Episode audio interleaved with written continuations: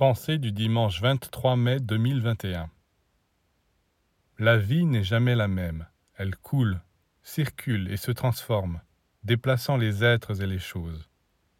Aujourd'hui, vous avez réussi à résoudre tel problème. C'est très bien.